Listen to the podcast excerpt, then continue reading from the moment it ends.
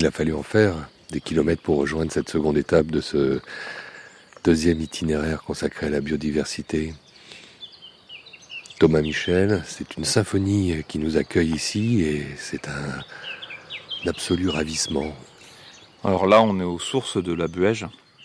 La Buège, c'est une petite rivière qui est un affluent de l'Hérault que l'on a quitté.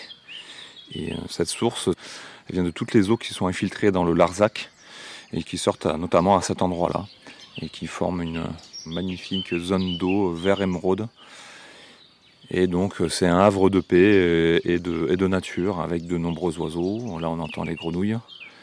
Dans cette eau aussi, euh, vraiment d'une qualité exceptionnelle, on a de nombreuses espèces d'insectes très rares et notamment des larves de demoiselles qui sont assez rares. Donc là il y en a un qui s'appelle l'agrillon de mercure.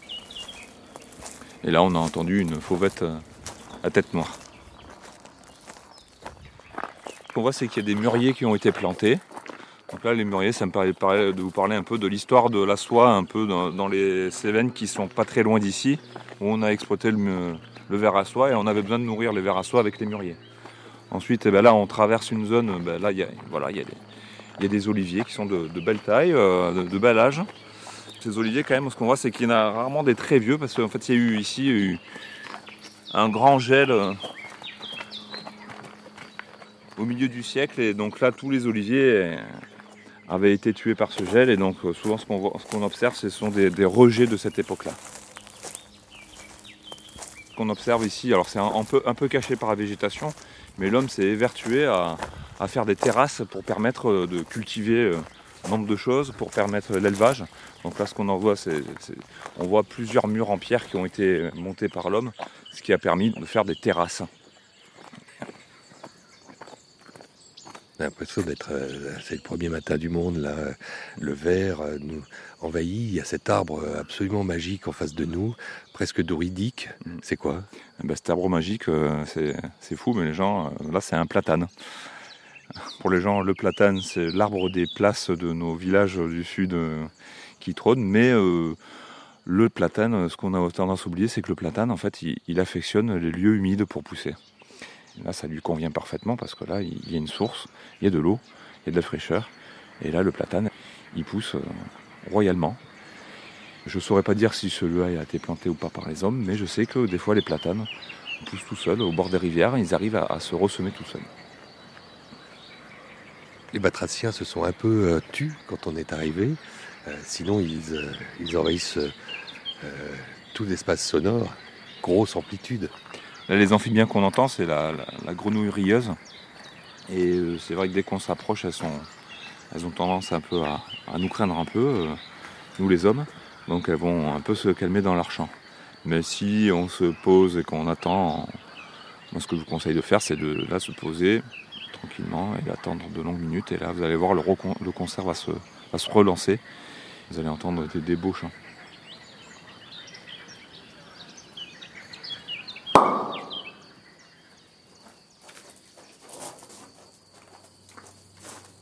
Le domaine a une dizaine d'années. Domaine le Clos Rivieral. La propriété est traversée par un petit ruisseau. Ce petit ruisseau, le Rivieral, qui euh, descend directement du Larzac. C'est un territoire vraiment qui nous régale et euh, on essaye vraiment de le préserver. Les oliviers font partie intégrante euh, de ce territoire et de ces vignobles. Ces oliviers étaient plantés au milieu des parcelles. Donc on a des oliviers sur Saint-Jean-de-la-Blaquière, la variété Luc, assez singulière avec ce port majestueux, ces oliviers avec ces troncs noueux qui sont euh, souvent plus que centenaires sur notre terroir. L'idée c'est de les préserver, voilà, de les magnifier.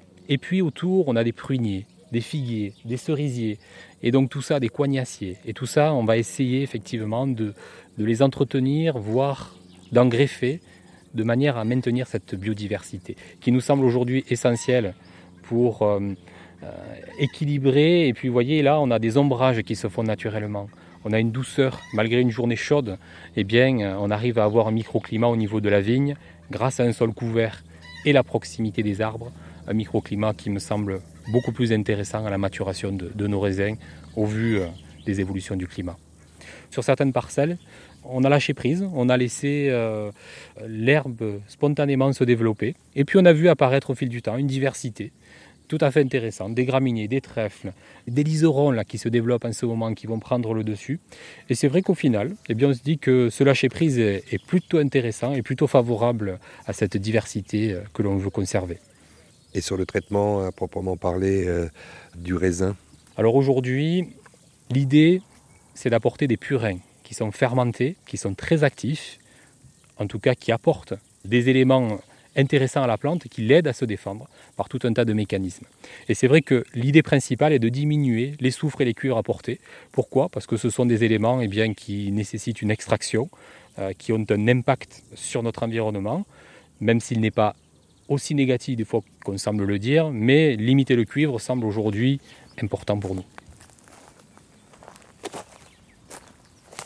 Bah, la vigne est assez fragile cette année, hein, parce que le gel de l'an dernier l'a fragilisée. Donc on a une croissance qui part un petit peu dans tous les sens. Et ça, il va falloir le guider. C'est le travail de l'ébourgeonnage. C'est un travail que certains vignerons réalisent en ce moment. Nous, on va attendre un petit peu en rapport au vent. On va attendre que les rameaux euh, se rigidifient.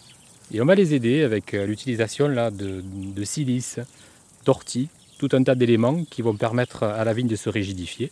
Et puis de manière naturelle, elle va, elle faire sa croissance. euh, Et ici, on a des grenaches.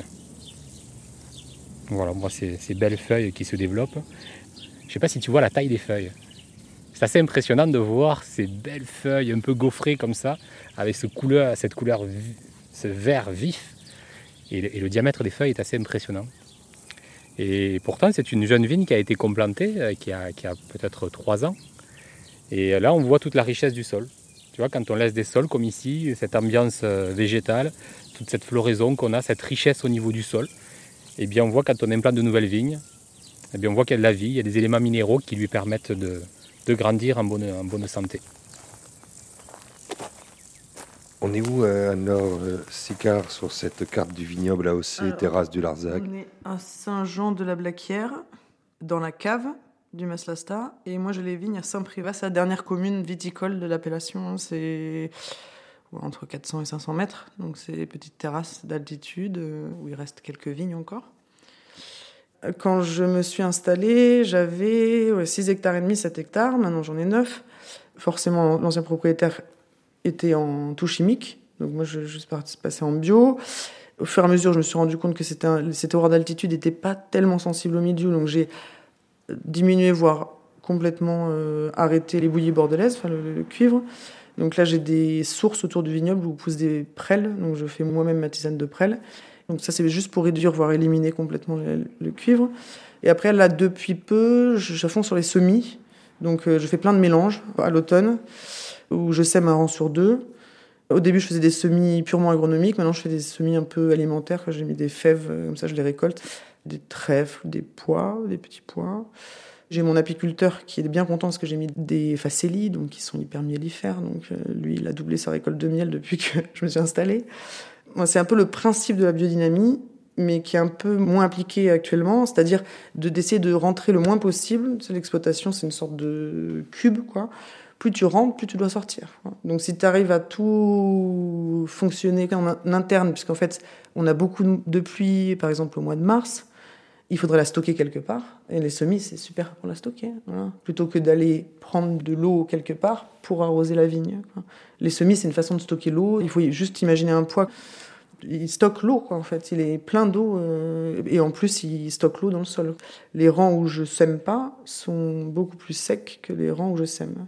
Ça, c'est tous ces fonctionnements un peu en interne. Tu vois, par exemple, là, j'ai pris quatre oies.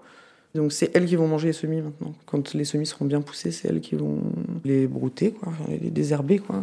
Comme ça, ça me fera moins de consommation de gyrobroyeur. C'est de fonctionner tout en interne.